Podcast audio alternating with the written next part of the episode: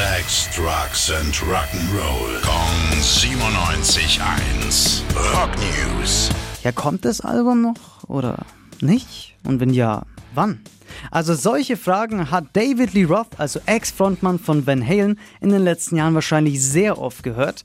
Der Leadsänger hat ja seit 2007 ein Soloalbum mit dem Gitarristen John Five im Lauf und das veröffentlicht er immer nur so häppchenweise. Jetzt hat er wieder den nächsten Track ohne großes Tamtam auf YouTube rausgebracht und das Ding heißt The Shit That Killed Elvis.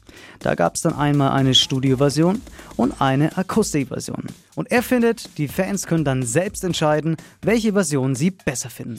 Rock News. Sex, Drugs and Rock'n'Roll. Kong 97.1. Frankens Classic Rocksender.